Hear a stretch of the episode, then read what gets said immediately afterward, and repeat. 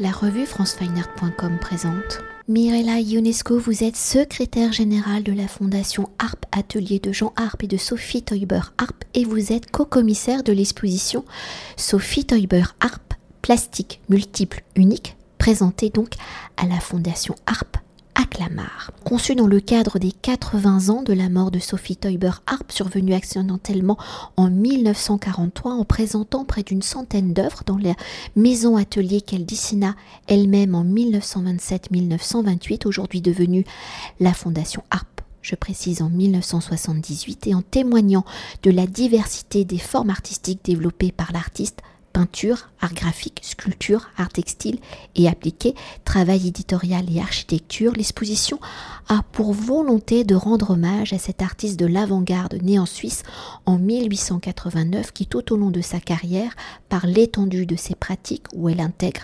l'abstraction dans ses écritures dès 1914, elle a participé au grand mouvement de l'histoire de l'art, au mouvement Dada, puis au surréalisme, ainsi qu'à la création de Abstraction Création en 1931. Alors dans un premier temps, pour évoquer la genèse de l'écriture plastique de Sophie Teuber Harp, peut-on s'attarder sur les premières années de formation de l'artiste où elle fait plusieurs écoles?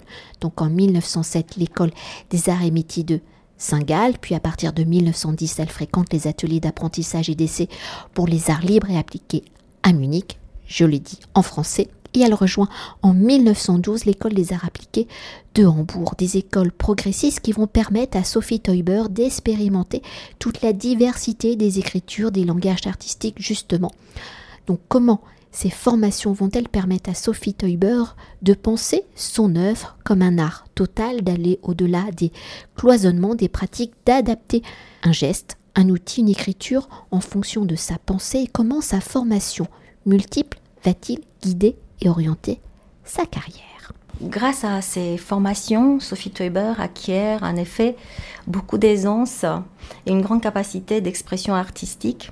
Mais ce n'est pas que les formations qui aident, qui, permettent à Sophie d'aller au-delà du cloisonnement des pratiques.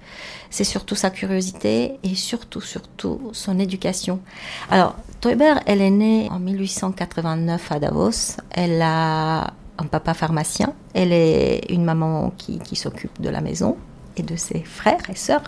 Donc elle est la dernière de sa fratrie. Et euh, son papa, il meurt quand Teuber a à peine deux ans. La maman, elle est très soucieuse de l'éducation qu'elle souhaite donner par la suite à ses enfants, donc elle vend la pharmacie qui se trouve à Zurich et la mercerie familiale, et elle part avec ses enfants à Trogen, dans le canton d'Appenzell, où il y a des écoles réputées pour pouvoir justement instruire ses enfants. Alors, il faut savoir que la maman de Sophie Teuber, c'est une femme euh, d'avant-garde pour, pour son époque. C'est une dame qui dessine, qui, euh, qui peut orner de la porcelaine, qui prend et développe elle-même ses photos. Elle s'intéresse à la politique, elle est féministe et surtout, elle dessine les plans d'une grande maison où elle va, installer ses, enfants. Alors, dans cette grande maison, elle loue des chambres pour des étudiants euh, étrangers et suisses. Donc, Teuber vit dans un milieu très curieux, très avant-gardiste et surtout dans un milieu cosmopolite.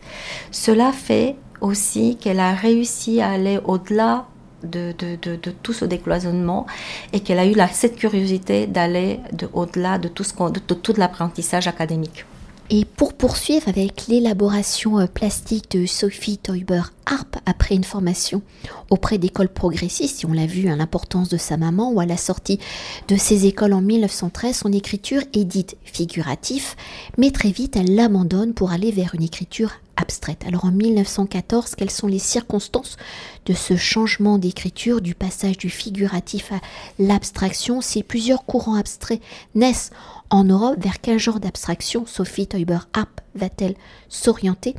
Comment, pourquoi va-t-il être le champ de réflexion de toute l'œuvre de Sophie Teuber Harp et comment l'artiste va-t-elle exprimer cette abstraction à travers la diversité de ses pratiques, donc peinture, sculpture, art style et appliqué, art graphique, et puis l'architecture. En 1914, comme vous l'avez très bien dit dans votre euh, introduction, donc Teuber, elle, euh, elle a son diplôme de, de l'école de Munich en poche. Elle s'installe à Zurich auprès de sa sœur Erika. Elle fait beaucoup de travaux. Elle peint de, nature morte, elle confectionne des, chandeliers en bois tourné, euh, des jouets, des foulards, des bijoux en, perles. Mais le passage à l'abstraction n'est pas si catégorique que ça dès 1914. En 1915, tout de même, Harp rencontre Teuber à la galerie Tanner et il explique, il écrit que Teuber, elle s'est complètement affranchie de l'art conventionnel et que ses dessins, ses tapisseries et ses broderies sont exclusivement composés d'horizontales et de verticales. Il reconnaît que le courageux emploi de la, du rectangle par Teuber dans ses œuvres l'influencèrent euh, dans, dans son œuvre. Le passage à l'abstraction, comme vous avez pu le voir lors de la, visite de notre exposition, n'est pas si, évident. Nous avons sur les soins, euh, les soins imprimés des, des, figures stylisées. Donc le figuratif, il est, il est là, mais c'est un dialogue entre la figuration et l'abstraction qu'elle va chercher tout le reste de sa vie. En 1916, Sophie Teuber, elle est nommée professeure à l'école des arts appliqués à Zurich. Elle dirige la section textile. Et la même année, elle devient membre du, mouvement Werkbund suisse. En plus, elle fréquente l'école de danse de euh, Van Laban. Elle participe avec art au mouvement Dada bah, toutes ces activités nourrissent euh, son champ de réflexion. Et l'abstraction surgit de toutes parts de ces activités qu'elle euh, fréquente, de ces, de ces, activités, ainsi que de tous les mouvements dont, dont vous avez fait référence tout au début. Donc l'abstraction, elle est partout. Donc Teuber, elle essaye de se trouver son propre chemin dans son abstraction à elle, dans ce qu'elle va euh, décider de conjuguer pendant toute sa, pendant toute sa création, d'aller le plus loin possible dans l'art abstrait construit ou dans l'art géométrique. Pour continuer de décrypter l'œuvre de Sophie Teuber Harp, la maison atelier de Clamart, conçue et construite en 1927-28, devenue donc, je le rappelle, hein, je l'ai déjà évoqué dans l'introduction, mais en 1978, le lieu de la fondation Harp à Clamart, œuvre où nous sommes donc aujourd'hui, des murs extérieurs à l'agencement intérieur, à ces meubles en passant par la vie avec Jean Harp, qu'elle rencontre, je le précise, en 1915 et qu'elle épouse le 20 octobre 1922. Alors comment Sophie Teuber Harp conçoit-elle cet espace maison-atelier, l'espace de la maison du domestique à l'espace de la création, comment cette maison atelier peut-elle être la définition de l'œuvre totale de Sophie Toyboy Harp pour poser un petit peu euh, chronologiquement la, construction de cette maison, donc euh, elle démarre en 1927. Ça correspond aussi avec le chantier de l'Aubette, pour lequel euh, donc Teuber elle a été appelée par les frères Paul et André Horn. Teuber grâce à ce projet de l'Aubette, elle, euh, et Harp d'ailleurs, puisqu'elle appelle sur ce projet aussi Jean Harp et pour le côté architectural euh, Theo van Duisburg. Donc le couple Harp gagne un petit peu d'argent, ce qui leur permet d'acheter un petit terrain en pente qui se trouve rue des Châtaigniers. Donc à l'époque, c'était sur la commune de Meudon. Ce n'est qu'à plus tard que c'est passé sur la commune de Clamart. Donc ils achètent ce terrain en pente et Teuber, elle dessine les plans mais c'est pas pour autant elle qui dépose les plans d'architecture. C'est un architecte qui s'appelle Jacques Rivière. Alors, elle fait avec ce qu'elle a. Cela veut dire les contraintes du terrain dont on parlait pendant la visite, donc un petit terrain en pente, les contraintes de voisinage, donc euh, à, aux côtés de la maison, du terrain, il y a déjà une maison existante au numéro 19. Donc Teuber, elle doit construire une maison mitoyenne. Et puis, elle essaye de, de, concevoir dans ce lieu de vie surtout des espaces pour le travail. Donc, elle est partie sur un concept de maison-atelier. Et si on regarde attentivement la maison, lors de la visite, on peut dire que les deux tiers de l'espace sont consacrés au travail. Et ce n'est qu'une toute petite partie qui est consacrée à la vie domestique. Comme je vous ai dit, ils n'ont pas beaucoup d'argent. Teuber, elle fait beaucoup de concessions, elle renonce à beaucoup de, souhaits, de désirs. Mais dans les euh, correspondances qu'elle a euh, avec Harp à l'époque, puisqu'elle continuait non seulement en travaillant sur le chantier de l'Aubette, en s'occupant de le chantier de la maison, elle continue à travailler à Zurich en tant que professeure d'art appliqué. Dans, toute sa correspondance, elle, se réjouit du fait d'avoir un chez elle, d'avoir sa propre salle de bain et puis d'avoir un endroit où ils pourront travailler. Donc c'est un grand pas qu'ils euh, font en venant, en venant s'installer ici. En 1929, quand ils s'installent ici, donc Teuber arrête d'enseigner et continue à s'occuper de, la maison. Elle ne dessine pas seulement elle ne conçoit pas seulement les plans de la maison et, et, les ateliers. Vous me, vous me parlez comment cette maison atelier peut être, être la définition de l'œuvre totale de Sophie Teuber, c'est justement. Elle, utilise, elle, dessine tous les meubles que vous avez vus, donc les étagères qui, par magie de bibliothèque, deviennent table basse. Elle est toujours à la recherche du rectangle, des formes pures. Elle dessine euh, euh, les meubles euh, où, elle, où elle pose ses, ses, dessins à plat. Elle revient, nous revenons avec ces meubles au langage des, des couleurs primaires qui lui sont tellement chères et qui sont utilisées euh, dans le mouvement de style. Donc les étagères peuvent être rouges, jaunes, bleues.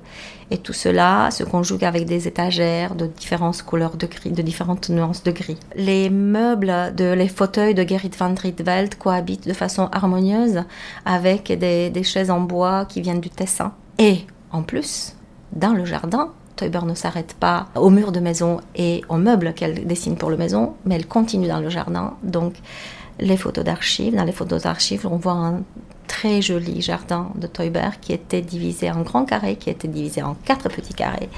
Et en diagonale, nous avions, elle, avait utilisé euh, des espaces de petits carrés pour, euh, pour l'ornemental et deux petits carrés pour son potager, dans, vraiment dans l'esprit euh, du Verbund suisse dont elle était membre.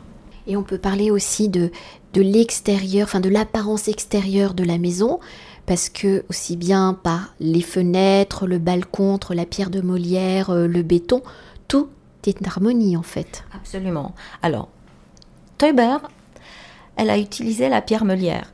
Certainement parce qu'il n'avait pas suffisamment de moyens pour pouvoir construire euh, une maison tout en béton. Mais par contre, les deux balcons qui sont magnifiques, donc il y en a un qui abrite l'entrée principale de la maison et l'autre balcon qui est juste sur, la petite porte, au-dessus de la petite porte qui donne dans le jardin, sont en béton. Alors c'est très étonnant parce qu'il y a une vraie harmonie et on est toujours, encore et toujours, toujours dans la verticalité, l'horizontalité, et puis dans le rythme le rythme qui était tellement cher à Teuber, la mesure, la cadence de, l'architecture, avec ces fenêtres qui sont tantôt rectangulaires et tantôt pleines, presque, presque carrées. Donc il y a rien n'est laissé au hasard. Il y a une vraie recherche. Euh, une vraie recherche du partage de l'espace. Et le côté ornemental, comme on se le disait tout à l'heure pendant la visite, le côté ornemental ne vient qu'à la fin. Ce, qui lui tient à cœur, c'est comment diviser l'espace, comment partager l'espace, comment comprendre les formes les plus pures avant de commencer à y travailler et à orner. Pour aborder une dimension particulière euh, de l'œuvre de Sophie Teuber Harp, peut-on s'attarder sur la dimension du textile, donc du cabaret Voltaire où elle réalise les costumes et participe au spectacle de danse. D'ailleurs, on en voit des partition dans l'exposition à la réalisation des marionnettes pour le roi serre, au tableau et composition picturale textile en passant par la création de textiles orthogonaux. Comment le textile va-t-il devenir pour Sophie Teuber Harp un champ d'expérimentation et d'exploration? Comment le textile lui permet-il d'allier différentes typologies d'écriture plastique? Et comment son poste de professeur à l'école des arts appliqués de Zurich où en 1916 elle est nommée pour diriger la section textile, va-t-elle l'amener à penser à enseigner le textile au-delà justement des frontières de l'habillement intérieur des maisons et extérieur des corps? Et comment Sophie Teuber Harp œuvre-t-elle pour que l'art textile soit justement décloisonné du genre féminin? Nous avons bien compris que le textile, c'est le commencement, c'est le commencement de tout, donc elle a cette capacité de, pouvoir utiliser toute les, tous les matériaux du textile. Euh, ça passe des soies qu'elle imprime elle-même, ça passe euh, des, broderies que nous avons eu l'occasion de voir dans l'exposition, euh, le pantalon, le magnifique pantalon qui est dans notre exposition. Ensuite, bien évidemment, il y a, il y a toujours l'écharpe qu'elle a, fait faire avec, des, modèles dont elle s'est inspirée du, de l'art brésilien. Le, textile est le commencement, mais elle, est sortie du textile justement grâce à cette trame du textile qui est elle aussi horizontale et verticale. Et donc elle réussit à quitter le textile et à poser ses formes sur le papier, euh, dans la décoration d'intérieur, dans l'architecture, dans les marionnettes que vous avez vues, dont nous avons dans notre collection les dessins préparatoires qui sont tellement rares et que nous gardons comme des petits, euh, oui, sont des nos petits trésors. Vous avez vu aussi les tout petits papiers, les tout petits papiers où elle, elle euh, esquisse le, le, dessin d'une broderie, mais qui nous fait, et ces toutes petites, euh, tout, ces tout petits dessins nous font penser aussi justement à la danse. Nous avons vu là-haut une partition de, de, de, de Laban puisque Teuber c'était une très très bonne danseuse. Donc Laban, il a conçu pour la première fois dans la danse des partitions de, danse. Et si on regarde l'œuvre de Teuber, on trouve des similitudes incroyables avec les, euh, les partitions de Laban. Donc finalement, tout cela, en partant du textile, se conjugue, se relie, se vit en totale harmonie. Et il y a ce fameux fil dont je vous parlais, le petit fil d'Ariane qui nous amène de façon très délicate d'une expression artistique à l'autre, sans, sans, pour autant oublier celle que nous avons laissée derrière nous. Donc le textile, il est toujours là, il revient comme un leitmotiv, et ensuite nous avons toutes les autres expressions euh, euh, de création artistique de Teuber. Et ça finit donc par sa maison.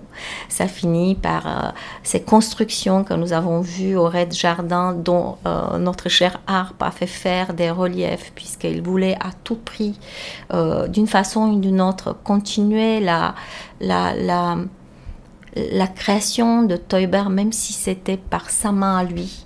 Mais pour lui, c'était une façon de dire Teuber, elle est toujours là. Et justement, pour conclure notre entretien, l'exposition abordant toute la diversité de l'œuvre de Sophie Teuber Harp sur la temporalité des plus de ces 30 euh, années euh, de carrière artistique, comment avez-vous justement conçu et construit l'exposition? Quelles sont les dimensions de l'œuvre de Sophie Teuber Harp que vous mettez en lumière et entre intérieur et extérieur? Comment circule-t-on dans l'œuvre de Sophie Teuber. D'abord, cette exposition est le fruit d'un travail collectif. Je ne suis qu'une toute petite euh, participante à ce, à, ce, à ce projet. Donc, il y a Chiara Gégère, euh, qui est la responsable des recherches d'authentification. Il y a Sébastien Tardy, qui est le responsable des collections.